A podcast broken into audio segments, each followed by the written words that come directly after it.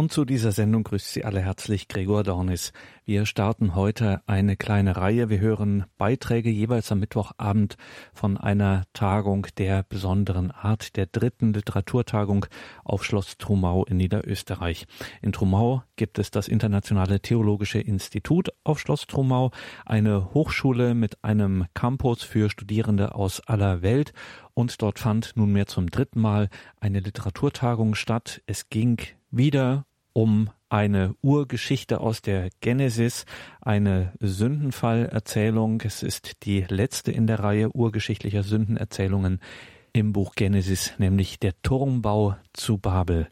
Die nachbabylonische Sprachverwirrung, wie das dann immer genannt wird, das war hauptsächlich das Thema der Referierenden dort auf dieser dritten Literaturtagung auf Schloss Trumau. Den Einstieg machte Pater Dominikus Trojan, angesehener Metaphysiker und Philosoph. Seine philosophische Grundlegung drehte sich um die Blessuren, die das Drama von Babylon des Turmbaus zu Babel in der Welt hinterlässt. Der Verlust der Gemeinschaft des Ortes und der Gemeinschaft der Sprache. Jeder, so Pater Dominikus, bespricht maßlos seine ihm eigene Welt ohne Vermögen und Absicht zu Verständigung und Verstehen. Dies war ein ausgesprochen anspruchsvoller Beitrag von Pater Dominikus Trojan aus Heiligenkreuz, der gleichwohl das Auditorium in einer besonderen Weise beeindruckte. Danke an das Internationale Theologische Institut in Trumau, dass sie uns diese Aufnahmen zur Verfügung gestellt hat. Heute also Pater Dominikus Trojan, der Turmbau zu Babel, Verwirrungen. Ich äh, habe gelernt zu wissen, dass meine Präsenz hier eine Rolle ist. Auch das ist die Voraussetzung dafür, dass ich mir das überhaupt zutraue.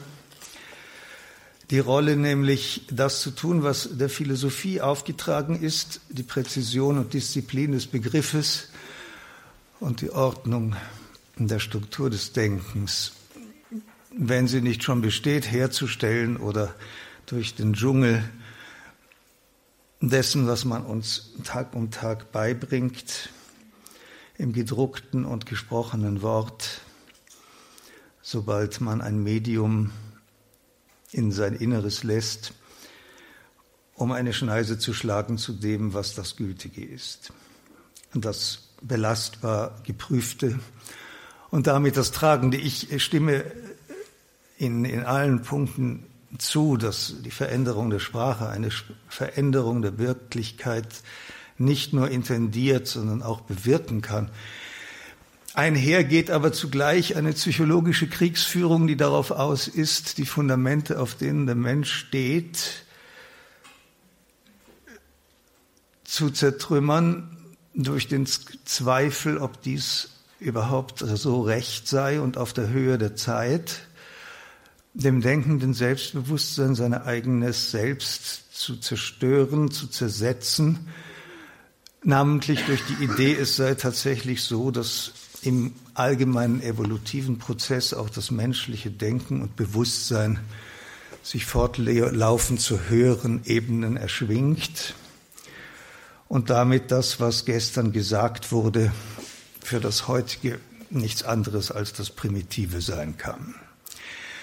Also die psychologische Einfallsschneise einer angezielten ideologischen Veränderung ist stets und immer die Korrosion der Fundamente, auf denen literarisch und denkerisch eine Kultur steht. Ich nehme meine Aufgabe in zwei Abschnitten wahr, die sich auch ästhetisch voneinander unterscheiden. Ich habe hier einen Arbeitsplatz bezogen an diesem Tisch. Äh, die, Tisch, die Aufgabe der Philosophie ist das Denken. Und es macht mir eine gewisse Scheu, mich in einem so eleganten und gebildeten Kreis zu bewegen. Denn das Denken ist eine einsame Sache, die sich am Prüfstein des Schreibtisches vollzieht, wie hier. Und ich teile meine Überlegungen in zwei Teile oder das Nützliche, das ich Ihnen in meiner Rolle als Ordner der Kraft bieten kann. Ich mache zunächst eine etwas ausführliche und in Thesen gehaltene Erklärung. Ich gebe sie ab über die Welt, in die das, was dann ich als Denkender oder von der Warte des Denkens zu der soeben gehörten Geschichte von Babylon zu sagen habe, die Thesen also beziehen sich darauf, dass sie erkennen, in welche Welt sich das einordnet, was die Voraussetzungen dafür sind. So darüber zu denken, wie ich es Ihnen dann vorführen werde in der ganz praktischen Arbeit, an dem Text, so er, so er sich mir nicht als Theologe, sondern im Denken zeigt. Also erstens die Thesen und Definitionen. Erstens, das Phänomen der Sprache bleibt in empirischer Hinsicht eine unbestimmte Erfahrung. Jede Sprachwissenschaft wird daher mit anonymen Selektionen operieren und damit in den Verdacht geraten, befangen zu sein. Die äh, Ideologisierung oder die von der Machtausübung betriebene Ideologisierung besteht immer strategisch in der Partialisierung des Totalen. Also es ist ein Ausschnitt, der sehr wohl a priori gewählt und bestimmt wird und bezweckt ist, der mit der Wirklichkeit selbst für identisch gesetzt wird. Und wer also behauptet, über die Sprache empirische Einsichten zu besitzen, der hat aus der Fülle des Sprechens einen solchen Ausschnitt gebildet, auf den dann immer seine wissenschaftlichen Bestimmungen sich beziehen. Also gerät auf diese Weise Wissenschaft in den aggregaten Modus eines Geschäftsmodells. Weder sind sämtliche Art und Weisen des Sprechens von denen bis heute Zeugnisse und Spuren überhaupt gefunden werden konnten, jemals bisher hinreichend dokumentiert und formal erschlossen worden. Zudem überschreitet die zeitliche Spannweite, innerhalb derer solche Spuren überhaupt dokumentiert werden können, kaum den Zeitraum von 4000 Jahren, was hinsichtlich, wie auch immer man das anlegt, der gesamten Menschheitsgeschichte eine Banalität ist und vielleicht ein Sonnennachmittag, weniger, eine Sonnenstunde, noch weniger.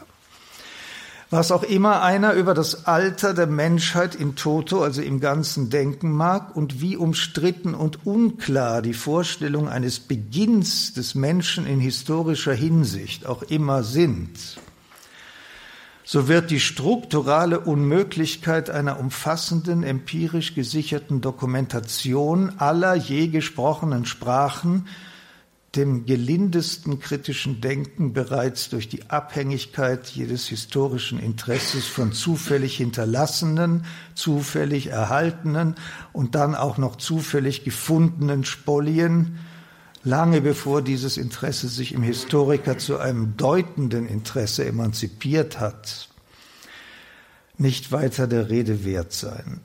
Das bedeutet je mehr man über die formalen Aspekte der historischen Wissenschaften nachdenkt, desto fragwürdiger werden die jeweiligen Ergebnisse und desto relativer. Und immer ist dann zu fragen, welcher Geist tatsächlich dahinter steht.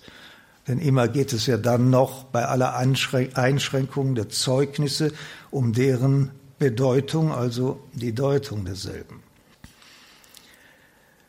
Das ist so, dass man ins Schweben kommt angesichts des historischen Verfahrens, weil der Historiker an der Schrift, nämlich dem Relikt hängt und gar nicht anders kann, die Sprache jedoch ganz und gar nicht. Und wollte einer die Summe dessen, was nur zu Platons Lebzeiten auf dem Marktplatz von Athen tagtäglich tatsächlich betratscht wurde, nach dem zu wissen beanspruchen, was davon aufgeschrieben wurde, ebenso wie man sagt im Vorabendprogramm des Fernsehens, die Wissenschaft weiß heute, so sehe einer ganz schön dumm aus. Es gibt so Formulierungen, gegen die ich einen unbezahlten Kreuzzug führe. Das ist die Formulierung, heute weiß die Wissenschaft, die Evolution denkt, die Evolution hat vorgesehen, das ist barer Unsinn. Keine Evolution denkt. Die Evolution ist eine, eine Matrix eines Geschichtsmodells und beruht auf der Idee, dass überhaupt dort niemand je gedacht hat, sondern die Leute sich gegenseitig umgebracht haben und der sich weiterentwickeln konnte, der übrig blieb. Also insofern ist Backgammon eine ganz gute Einführung in die Evolutionstheorie. Und die Wissenschaft weiß schon überhaupt nichts. Einer der nützlich, wirklich nützlichen Sätze von Martin Heidegger ist der Satz, die Wissenschaft denkt nicht. Die Wissenschaft zählt, die Wissenschaft misst, die Wissenschaft wiegt. Wenn sie dann deutet, kann man nur die eskatologische Hoffnung haben, dass ein Gedanke dabei ist, den sie aber selbst nicht hervorbringt. Ich, sie dürfen sich da nicht wundern, also das ist nicht verhandelbar, diese Position. Zudem ist die Frage hoch umstritten, was eine Sprache überhaupt erst zur Sprache macht und wodurch die Sprache in Differenz tritt zu einer beliebigen Sequenz von beliebigen Lauten. Und dann liegt die Sprache aller Erfahrung voraus und ist sie von transzendentaler Natur im Sinne Kants, also ermöglicht sie überhaupt erst Erfahrung und Denken, bedingt ihre Grammatik tatsächlich des Menschen Sicht auf und von der Welt und fallen die Grenzen seiner Sprache, nämlich des Menschen tatsächlich mit den Grenzen der Welt des und eines Menschen zusammen oder entwickelt die Sprache sich als privilegiertes Instrument der menschlichen Spezies im, im Überlebenskampf gegen eine, eine immer differenziertere, aber beständig den Menschen bedrohende Welt. Zu all diesen Aporien, das heißt offenen Fragen, können Kongresse besucht werden, mit den Akten derselben Kongresse werden Bibliotheken gefüllt, die zuvor für diese Akten von Steuermitteln gebaut werden. Auf dem sicheren Boden dieser Probleme wurden Karrieren durchschritten und glanzvoll beendet. Und es sind diese Probleme, deren ewige Offenheit, wenn auch nicht immer auf überschaubaren Wegen, so manche Rechnung bezahlt haben. Eine allgemein akzeptierte Antwort jedoch auf all diese Fragen, ebenso wie man im Vorabendprogramm sagt, die Wissenschaft weiß heute, gibt es nicht. Zweite These. Also das ist sehr wissenschaftskritisch. Das alles ist Luft. Das heißt nicht, dass es nicht effektiv ist, aber die, man muss sich abgewöhnen, Effektivität für ein Kriterium der Wahrheit zu halten. Ja? Also es kann funktionieren und doch falsch sein. Die platonische Metaphysik funktioniert, ist aber vollkommen falsch. Sie funktioniert hervorragend und deswegen ist sie unausrottbar. Aber sie ist ein Irrtum. Zweite These. Die Frage nach dem Ursprung und dem Wesen der Sprache. Und die formale Fragwürdigkeit der empirischen Multilingualität, das heißt die Frage danach, warum das überhaupt eine Frage ist, wo also der Anlass dafür steckt, bleiben innerhalb des Kodex der wissenschaftlichen Methode selbst zwangsläufig aporetisch. Also es ist nicht zu überwinden durch Zeit ein Denkmodell, in dem Sie, ja, ich weiß nicht, wie das hier ist, aber viele Menschen sich heute bewegen, ist, nehme man einen Klumpen Lehm, das wäre zumindest biblisch, also hätte eine gewisse Offenheit zur Wahrheit, und dann brüte man darüber, man lasse ihm eben hinreichend genug Zeit, dem Klumpen Lehm, und siehe da, es wird Leben entstehen und sich differenzieren. Das ist ein Trick. Denn jeder sieht ein, dass die zu diesem Experiment ernötigte Zeit die durchschnittliche Lebenszeit des beobachtenden Menschen wesentlich übersteigt. Das ist so, als wenn Sie mitarbeiten an der Edition eines Briefwechsels. Ich habe mal jemanden im Zug kennengelernt, der arbeitete in Rom mit an der Edition des Briefwechsels der Könige von Portugal mit dem Heiligen Stuhl. Und ich habe ihn gefragt, wann Sie denn hoffen, er war ein junger Mann, so wie Sie, voller Pläne und Zukunft. Und ich fragte ihn berechtigterweise, wann er hoffe, diese Arbeit abschließen zu können. Und er sagte mir, ich bin bereits die vierte Generation und wir hoffen es in sieben weiteren geschafft zu haben. Das ist dann die Sache, die einem Leben Sinn gibt. Ich bezweifle diesen Ansatz grundsätzlich. Selbst wenn man also die Reihe der Beobachter dokumentarisch und notariell gegen jede Schwäche und jeden Zweifel absichert, wird man nie zu einem Ergebnis kommen, ob eine pure Materie nur unter dem Gesichtspunkt der Zeit zum Leben erweckt werden kann. In einem Film von Tarkovsky gibt es eine Szene, die äh, ich sehr liebe. Da geht es nämlich um einen Mönch, der jeden Tag mit einer Gießkanne einen Besenstiel um dieselbe Zeit begießt. Also mit dem Wasser in der Gießkanne natürlich. In der frohen Hoffnung, auf diese Weise diesen Wesensstil zum Leben erwecken zu können.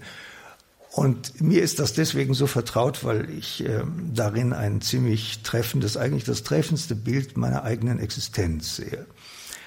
Ich hoffe, dass Gott am Ende meiner gnädig ist und die Absurdität dieses Experimentes durch einen schöpferischen Kleineingriff beendet. Also den Wesensstil durch seine Kraft zum Blühen bringt. Aber es ist, erscheint mir irgendwie sehr, ich kann das nachvollziehen. Aber die Vorstellung, etwas würde nur durch den Faktor der Zeit, wenn er hinreichend groß ist, was angesichts der Zeit leicht behauptet wird, etwas ganz anderes werden oder seine eigene Natur in eine andere wandeln, das, ich muss das ganz aristotelisch sehen, ja, das don't work. Ähm, also innerhalb des Kodex selbst der wissenschaftlichen Methode liegt es bereits, dass solche Fragen aporetisch bleiben. Sie sind nämlich sinnlos. Jede dort gegebene oder zu erwartende Antwort ist eine Tautologie. Denn es handelt sich um ein System und wie alle Systeme legt jede darin gefundene Information oder durch das System ausgedrückte nichts anderes als die Axiome dieses Systems aus.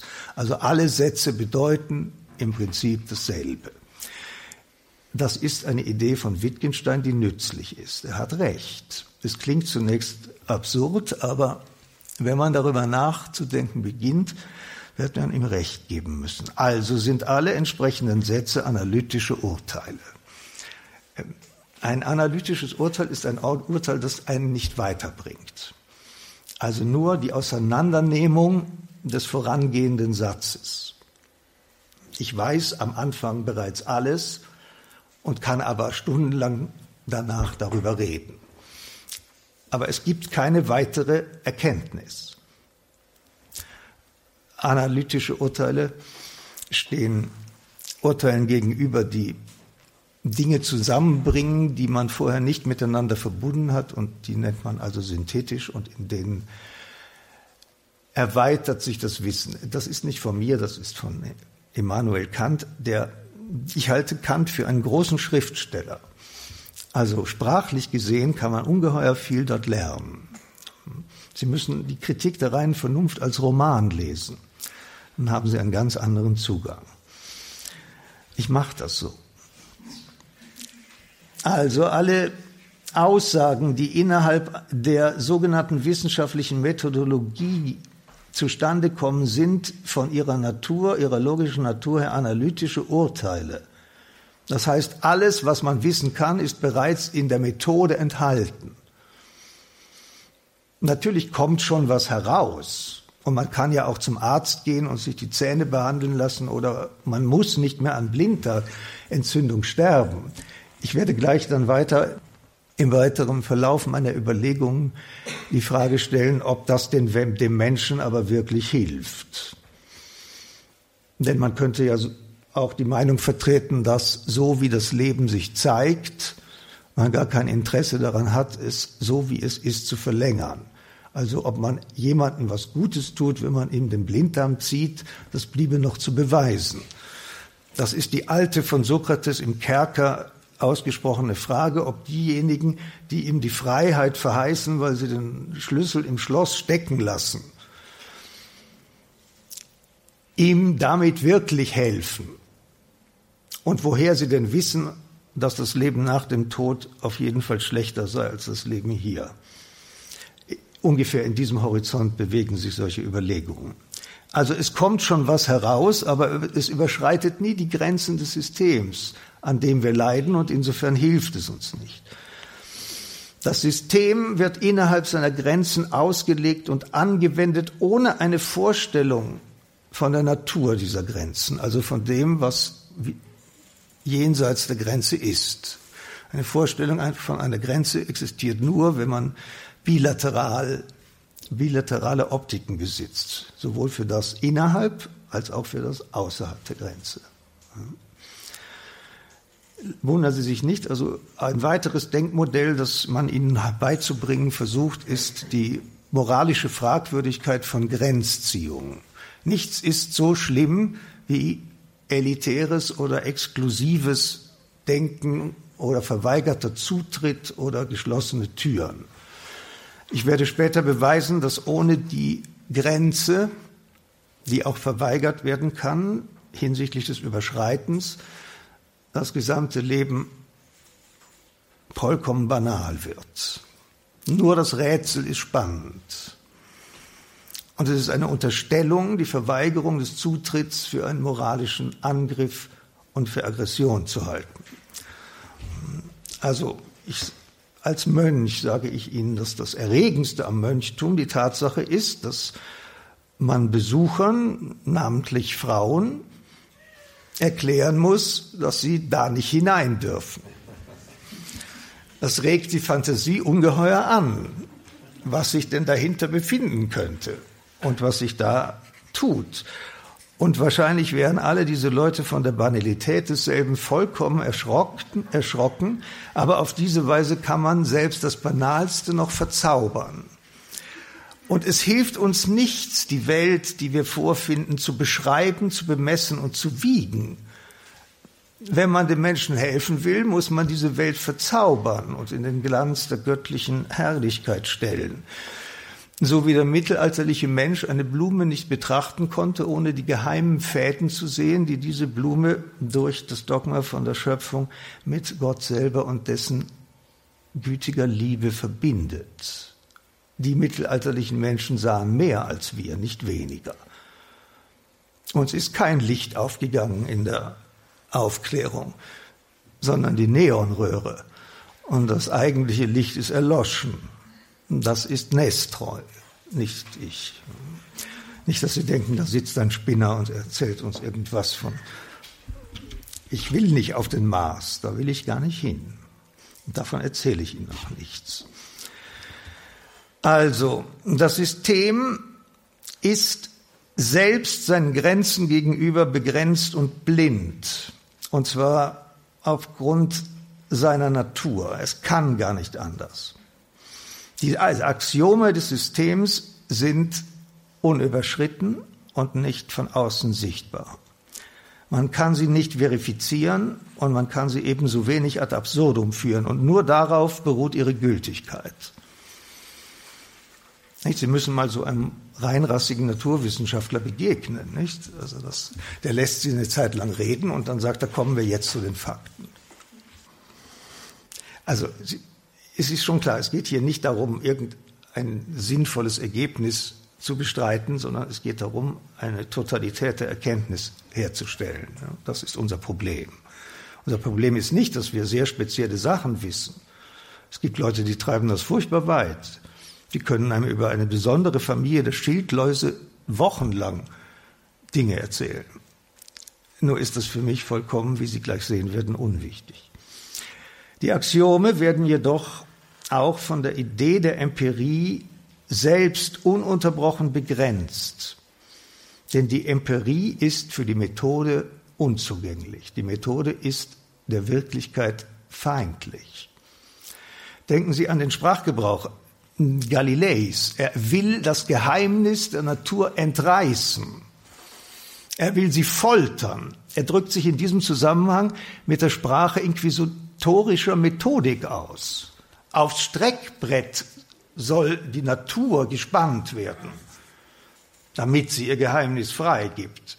Und dann die Unterstellung, die natürlich der Anfang von allem ist. Es gibt noch einen Anfang, der viel schlimmer ist vorher, aber immerhin, die Natur sei mathematisch gebaut und daher in der Mathematik beschreibbar.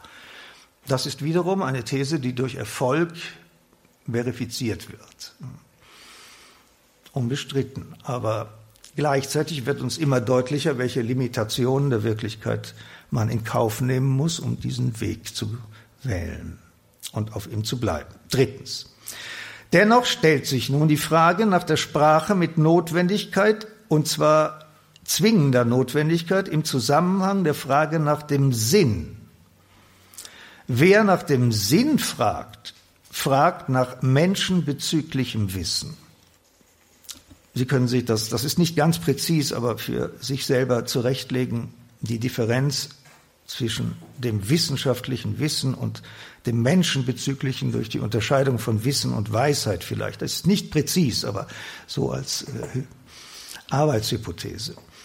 Alles sonstige Wissen außerhalb des menschenbezüglichen Wissens ist irrelevant für den Menschen, nicht für die Wirtschaft, nicht für bestimmte Bequemlichkeiten, aber für den Menschen selbst als Mensch ist sie vollkommen irrelevant. Das schwarze Loch ist irrelevant, denn der Mensch kann an dessen Rand nicht glücklich werden. Das nach allem, was ich da so von verstehe, von den schwarzen Löchern. Viertens. Eine Frage, auf die es keine Antwort gibt, ist sinnlos.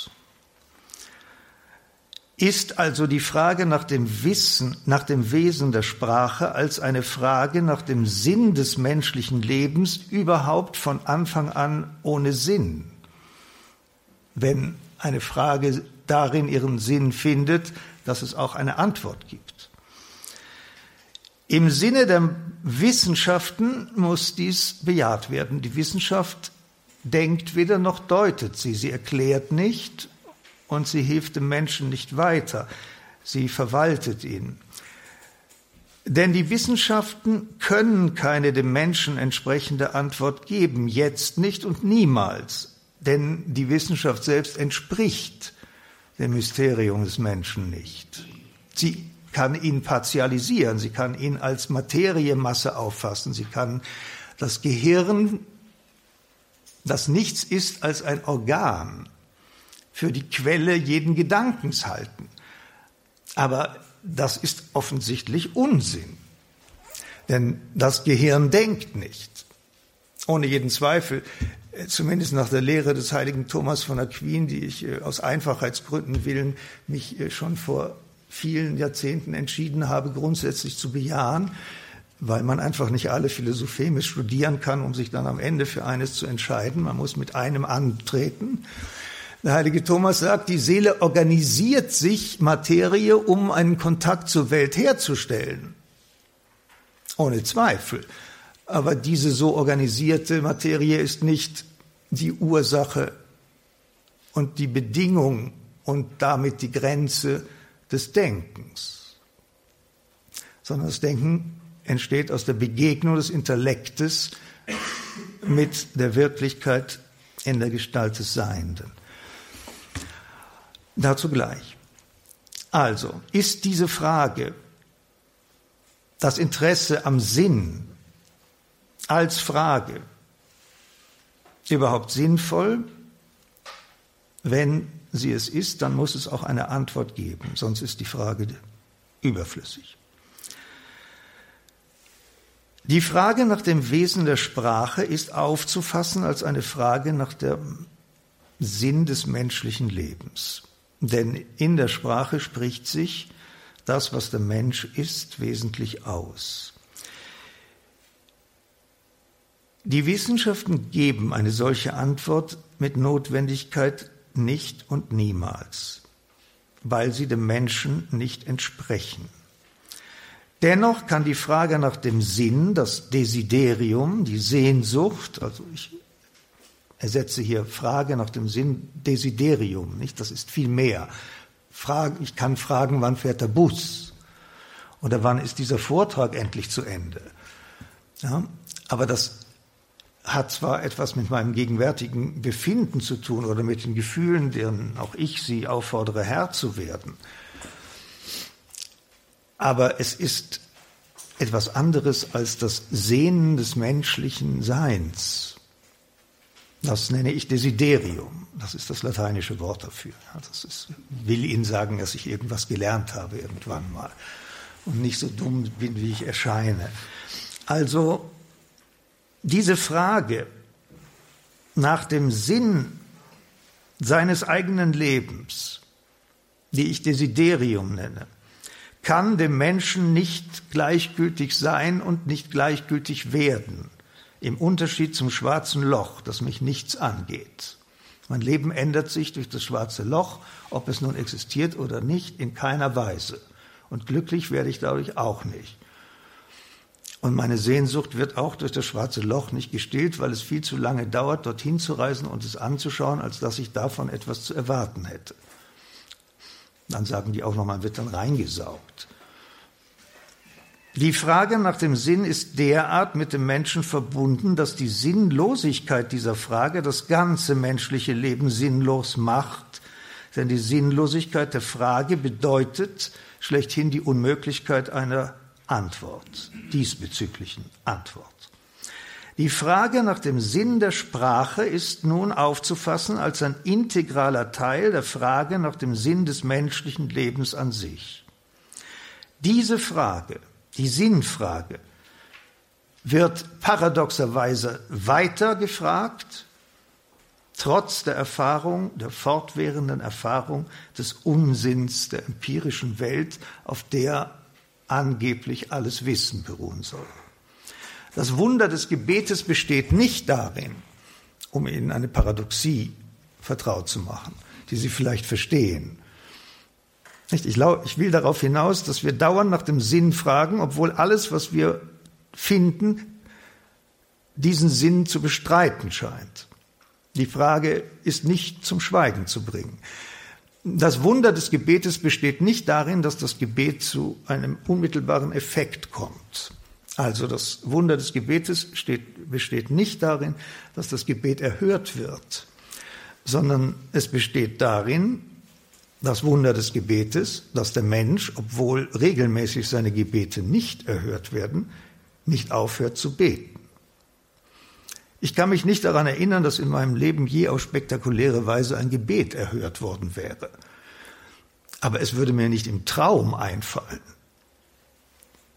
das Gebet aufzugeben, weil ich es als einen Grundakt meines Daseins verstehe. Dann könnte ich auch aufhören zu atmen.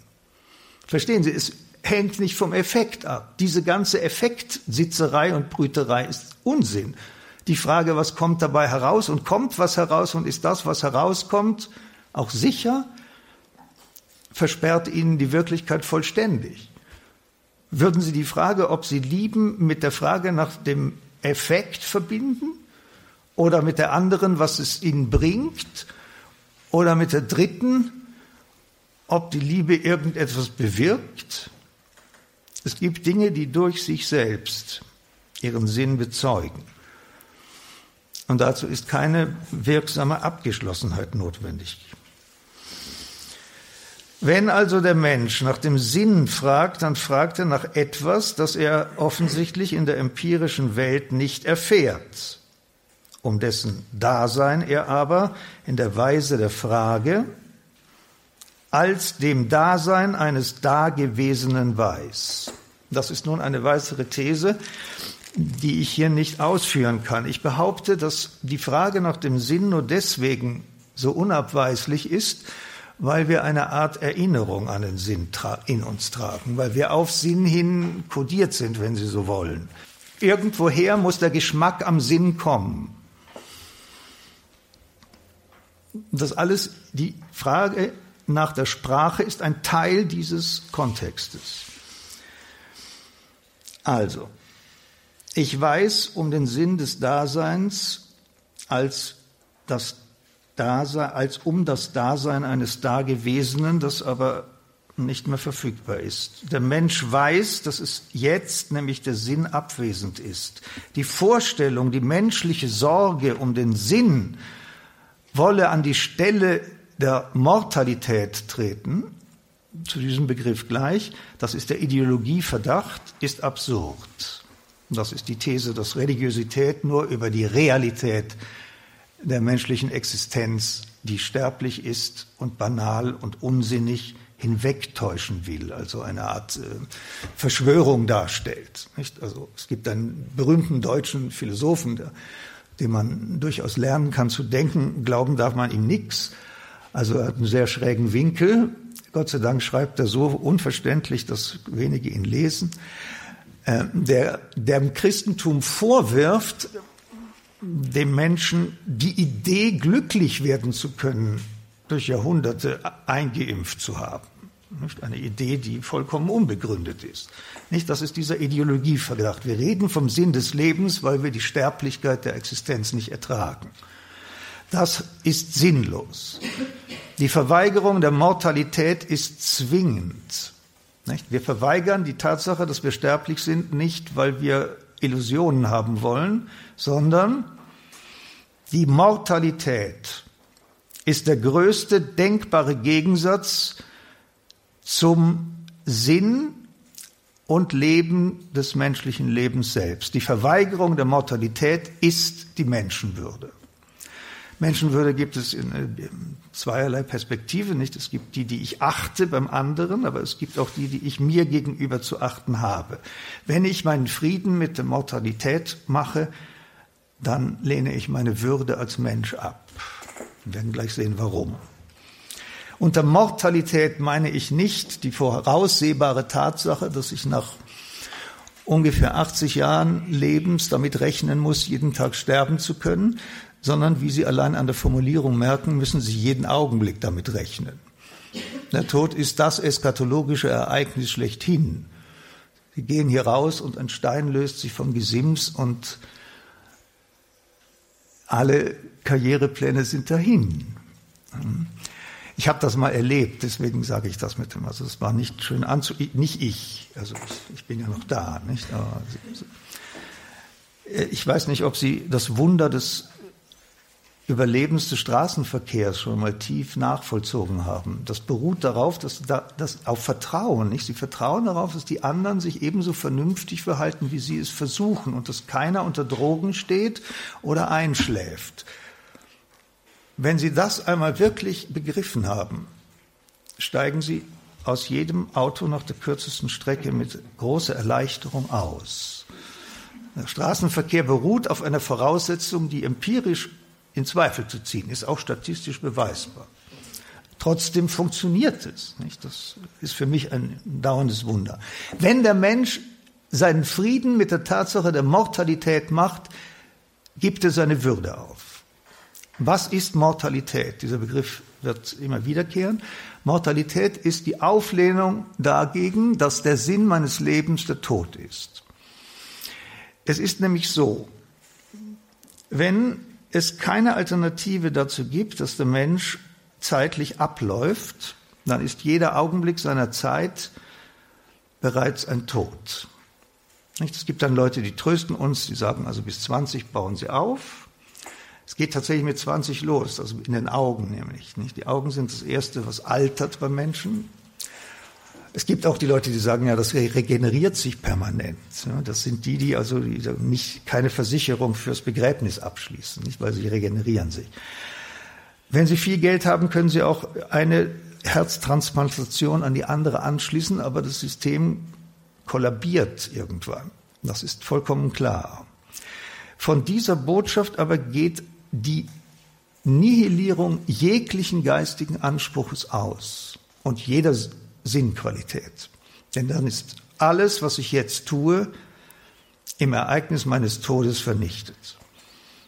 In der Antike gab es so nette Überlegungen angesichts dieses Problems, dass man in seinen Kindern weiterleben könnte, das sei tröstlich. Also, was ich sagen will, Mortalität ist ein Gegenentwurf zu jenem Desiderium, das ein abwesendes Zeugnis abgibt vom Sinn. Ich weiß, dass mein Leben sinnvoll ist. Niemand kann sich die Sinnlosigkeit seines Daseins tatsächlich vorstellen, und zwar auf einer Erlebnisebene oder Erfahrungsebene, die wir denkend überhaupt nie erreichen können. Mag einer noch so viele Argumente dagegen aufschichten, am Ende schleichen wir uns hinaus und sagen, na ja, trotzdem. Aber der Sinnentwurf und dieses von mir Desiderium genannte Suchen danach, was die seinsmäßige Antwort auf die Offenheit meines Daseins ist, ist ein Gegenentwurf gegen die Mortalität, nämlich das offensichtliche Phänomen, dass ich eine zeitlich begrenzte Erscheinung bin. Der Tod ist formal gesehen das Urteil des Du sollst nicht sein über ein Leben, das sich als sein sollend denkend erfährt. Tod sagt mir endgültig, du darfst nicht weiter sein. Und woher weiß ich dann, dass ich vorher nicht auch gar nicht sein durfte? In der Sprache der Bibel ist es natürlich klar, woher diese Argumentation stammt und wer mit ihr operiert und wem die Macht zukommt, unser Leben dadurch gefangen zu halten. Aber die Befreiung von der Idee des Todes ist die Voraussetzung dafür, überhaupt eine Idee des Lebens zu gewinnen. Beide Dinge sind nicht miteinander vereinbar. Und wer sagt, der Tod sei ein Teil des Lebens und gebe diesem erst die rechte Würze, der hat entweder ein Bestattungsunternehmen oder hat nur, sagt man, Quallen im Kopf. Also Wenn es keine Antwort auf die Frage des Todes und deren Erfa die Erfahrung des Todes gibt, dann braucht man gar nicht weiter sprechen. Ja, dann kann man sich zukiffen und es, hat, es, es ist besser. Ja. Es ist nicht einfach, die Metaphysik des Aristoteles zu studieren. Ja, und wenn das sowieso zu nichts führt, dann kann man sich anders unterhalten. Nur aus dem Wesen der Frage selber nach dem Sinn erfahren wir, dass die, der Sinn der Frage präzis lautet, soll ich überhaupt sein, wenn der Tod mir doch sagt, du sollst nicht sein. Allein der Grund des Sein-Sollens vermag einem zu deuten, wozu einer sein soll. Also allein der Grund, den ich habe, sein zu sollen, vermag mir dann auch zu sagen, wozu ich sein soll. Nur vom Grund her kommt daher Bedeutung. Wenn es mir also darum geht, was bedeutet mein Leben, dann muss ich den Grund meines Lebens befragen. Nur er ist kompetent, mir Auskunft zu geben über das Woher und das Wohin und das Wozu meines Daseins. Dahinter steht die ganz einfache Antwort auf die erste Frage des Katechismus. Wozu bin ich auf Erden? Ich bin auf Erden, um Gott zu erkennen, ihn zu ein Leben lang zu lieben, ihm zu dienen, um dann bei ihm im Himmel für ewig glücklich zu werden. Aber das kann mir nur der Grund, also mein Schöpfer sagen. Keine Partei, kein Vorstandsvorsitzender, kein Studienleiter, sondern nur der, der mich gewollt hat. Nun hat sich im literarischen Schatten von Immanuel Kant die Überzeugung gebildet, die menschliche Vernunft stelle die Frage nach dem Sinn, in der sich allerlei andere letzte Fragen in einer zusammenfügen, aus eben derselben Notwendigkeit, mit der ihr das Vermögen zu einer dementsprechenden Antwort fehlt. Das ist der erste Satz der Kritik der reinen Vernunft. Das ist also nur literarische Bildung.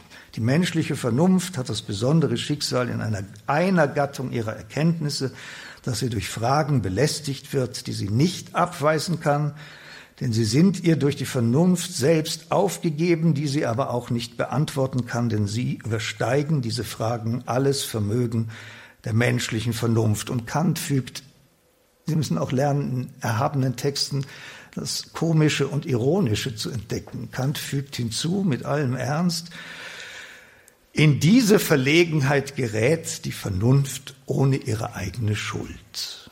Deswegen ist ja der Mensch der dauernde Ankläger. Immer ist einer schuld für das Dilemma. Ich sage da gleich noch was dazu. Und damit sind wir dann unvermittelt auch beim Turm von Babel angekommen. Weil die Frau Dr. Wiesmüller sich ja schon die ganze Zeit fragt, wo will er eigentlich hin und kommt er auch da an, wo ich ihm gesagt habe, dass er soll.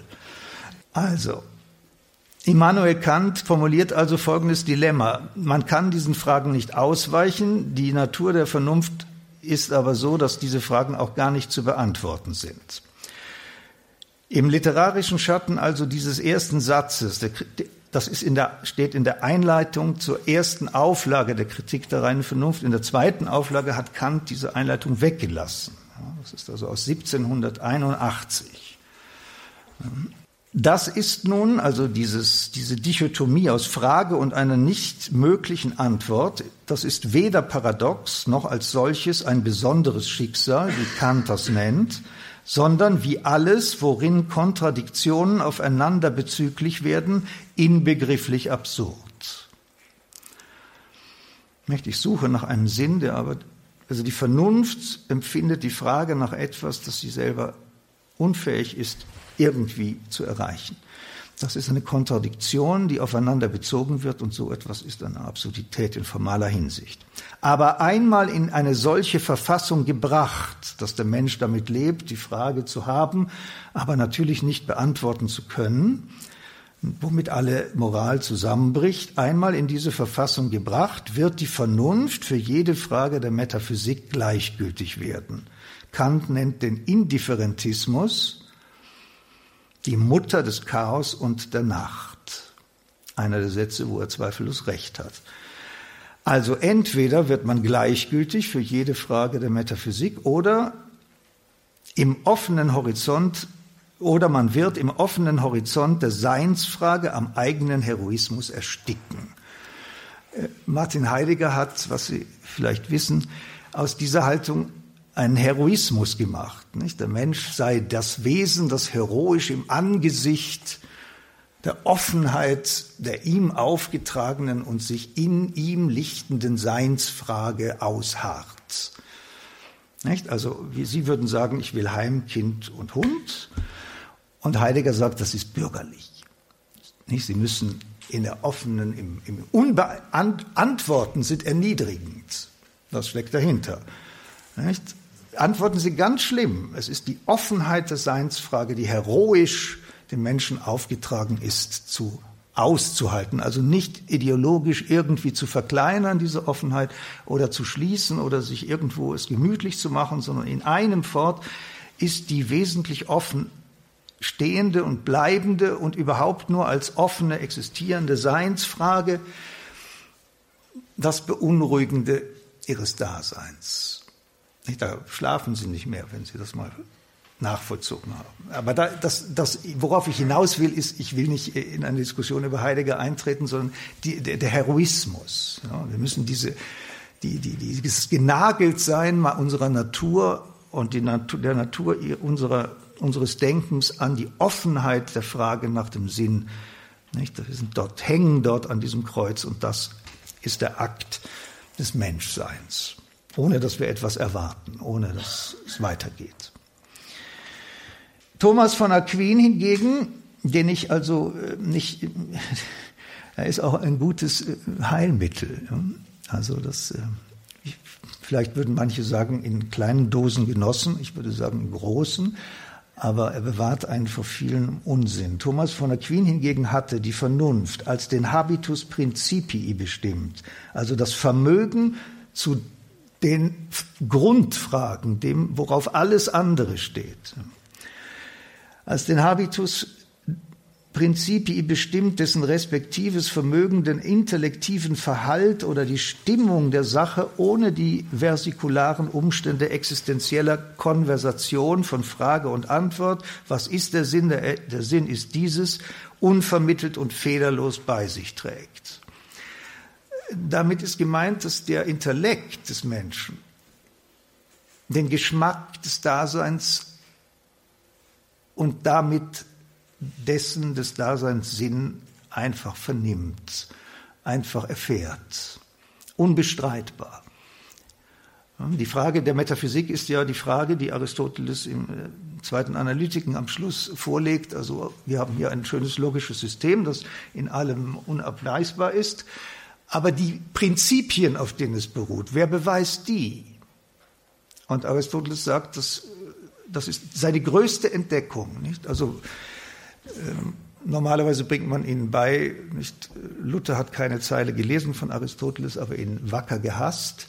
Nicht? Und das ist so die heutige Haltung auch. Das, aber die größte, größte Entdeckung des Aristoteles steht in äh, Metaphysik Alpha Elaton, also das ist das kleine zweite Buch der Metaphysik, dass äh, man auf derselben methodologischen Ebene zu keiner Begründung kommt, sondern es, der Beweis fordert einen anderen Beweis und das geht so, ist ein Regressus in infinitum und die These ist, wenn wir das zulassen, kommen wir zu keinem Wissen. Also man muss, um Wissen zu begründen und der Vernunft eine Finalität, eine abgeschlossene Finalität zu geben, ein Aufweisverfahren haben, das die Prinzipien des Denkens verifizieren kann. Und das nennt er eben den Nus, den Intellekt. Das ist nicht Rationalität. Nicht? Das Rationalität ist operatives, logisches Denken, aber es geht um die Prinzipien. Wie weiß ich, dass das Prinzip des Widerspruches wahr ist, zum Beispiel? Nicht? Dass alles andere bedingt, was ich denke. Wenn das zusammenbringt, sind, sind sie Alice hinter den Spiegeln. Sie kennen sich nicht mehr aus. Sie wollen vorwärts gehen und sie gehen zurück. Also der Intellekt ist unmittelbar bei der Sache. Das ist nicht operativ. Er stellt sie nicht vor sich hin und fängt an, an ihr herumzuwerken, damit sie sich zu erkennen gibt, sondern der Intellekt ist das Vermögen des Menschen, durch das die Wirklichkeit bei ihm ist, und zwar umfassend, uneingeschränkt, einschließlich des Geschmacks der Wirklichkeit, und dieser Geschmack ist der Sinn. Dass das alles, was ist, da sein soll. Damit zugleich meine Grenze, dass auch ich das, was da ist und so da sein soll, da sein lasse und nicht wegräume. Das ist die große moralische Anfrage an die Technik, wie sie mit dem Dasein, das da ist, äh, umgeht. Also, ich, es, es hat, ein, hat auch hier ein Ende, also Sie brauchen nicht verzweifeln. Der Intellekt also ist das Vermögen des Menschen, in der die ihn umgebende Welt bei ihm ist.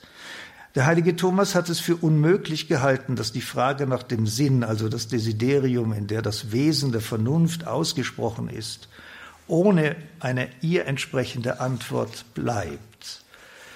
Der letzte Grund dafür liegt in dem Urteil, das aller Wirklichkeit ihr Wirklichsein verleiht. Dasein ist immer und unter allen Umständen gut, das heißt, im Falle der Frage nach dem letzten Grund, es ist als solches da, weil es gewollt ist. Das ist eine metaphysische Umschreibung der Schöpfung. Gott schafft die Dinge, weil er sie will. Ähm, die Schöpfung geschieht nicht aus Notwendigkeit. Sie ist kein Überfluss des göttlichen Wesens. Das sind so neuplatonische Spielereien. Siebtens, warum aber stellt sich dann die Frage, die die Frage nach dem Sinn genannt wurde? Wenn der Sinn nicht allein als ontologische Qualität gegeben ist, sondern zudem die Art und Weise bestimmt, in der der Mensch das Seiende auffasst, dann muss die Frage nach dem Sinn selber als sinnlos erscheinen. Für die Philosophie ist die Frage nach dem Sinn von Sein sinnlos, denn die Philosophie hat zur Mortalität des Menschen nichts zu sagen. Die große Bedrohung von allem, was da ist, ist dieses Gesetz der Mortalität. Sie müssen sich so vorstellen, Gott schafft die Welt und dann kommt einer, der sät schlechten Samen in das Feld. Und dann kommen die Engel und sagen, sollen wir alles rausreißen und das Unkraut abschneiden? Und Gott sagt, nein, lasst es wachsen. Und das ist der Raum der Zeit. Deswegen ist es die Pflicht der Vernunft zu unterscheiden. Nicht alles, was da ist, ist auch als in seinem Dasein gut. Aber grundsätzlich ist die Mortalität wie alles, was der Satan tut, ein Verderbnis an dem, was Gott geschaffen hat. Ja? Nicht? Also das ist, ähm, gehen Sie nicht auf die Verlockung ein, das negative Prinzip würde dialektische Funktionen haben und würde die Entwicklung voranbringen und die, im Paradies muss es furchtbar langweilig gewesen sein, weil es zum Guten keine Alternative gab. Ja, das Gute reizt ja erst, wenn man das Böse auch tun könnte. Das ist vollkommener Unsinn dann würde es, das würde ja heißen, dass man sich bei Gott erst wohlfühlt, wenn, wohlfühlt, wenn man eigentlich ein Bürger der Hölle ist. Also dann kann man Gott erst auskosten. Ja, sondern der Mensch ist von Gott auf Gott zu geschaffen. Und alles andere, was er erfährt und was das verstört und was diesen Zusammenhang behindert, kommt von Gott nicht und ist eine Einschränkung dessen, was geschaffen ist. Und deswegen auch gegen den Sinn. Und der Name für all das ist die Mortalität, diese überall machbare Erfahrung des Nicht-Sein-Sollens dessen, was wir sind. Also, ich weiß nicht, ob Sie das verstehen können. Das ist, ich kann immer nur die Frage verstehen, aber ich bin zu dumm, um die Antwort zu begreifen. Das ist mein Hauptproblem. Daran laboriere ich jetzt schon seit furchtbar vielen Jahrzehnten. Das ist Mortalität. Das ist nicht Gott. Gott gibt mir eine Frage nur dann, wenn er mich auch für fähig hält, die Antwort zu begreifen. Aber dann gibt es irgendjemand, der macht mich müde und verwirrt meine Gedanken und dann kann ich mich nicht konzentrieren und überhaupt bin ich eben halt so dumm. Und das kann von Gott nicht kommen. So, ich bin gleich fertig. Also, die Philosophie kann die Frage, das Problem und die unleugbare Phänomenologie der Mortalität nicht lösen. Das ist ihre Grenze. Dazu kann die Philosophie nichts sagen.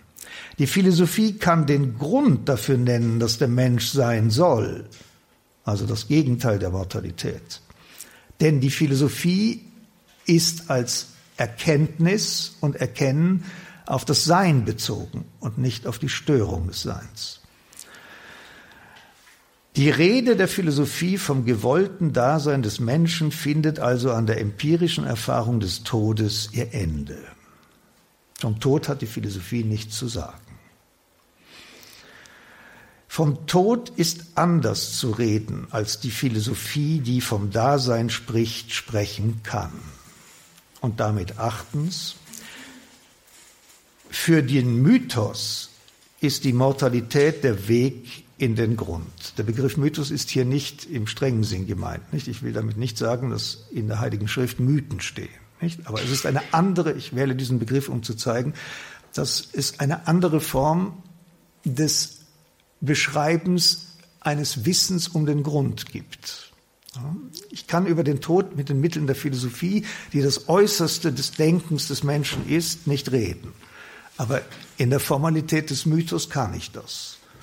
Das ist das berühmte, die berühmte Funktion des Mythos in den platonischen Dialogen. Es gibt Dinge, die man nur in der Weise und auf die Weise der Mythologie sagen kann. Also es ist hier formal verwendet, der Begriff Mythos. Für den Mythos ist die Mortalität eben genau das, was die, der Vernunft widerstreitet, der Weg schlechthin in den Grund, auch in den Grund der Mortalität. Der Mythos ist der Weg in den Grund. Er öffnet den Weg in die Möglichkeit der Schuld. Das kann die Philosophie nicht bedenken. Die Philosophie kann diesen Weg nicht gehen. Es ist ihre Sache nicht, von der Schuld des Menschen zu sprechen. Der Mythos spricht davon. Aber er spricht nie von der Schuld Gottes. Das ist ein typisch Neuzeit. Das, ich weiß nicht, ob Sie darüber mal nachgedacht haben, dass Theodizee-Problem ist eine theologische Zumutung. Man macht Gott verantwortlich und spricht ihn inversiv schuldig für das ganze Dilemma hier. Keiner fragt sich, ob er was beigetragen hat.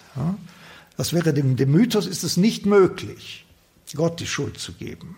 Der Mythos ist ein Weg in den Grund der erfahrenen Welt als ein Weg in die Schuld des Menschen. Der Mythos spricht vom Menschen, dessen Mortalität in den Weg zur Schuld zwingt.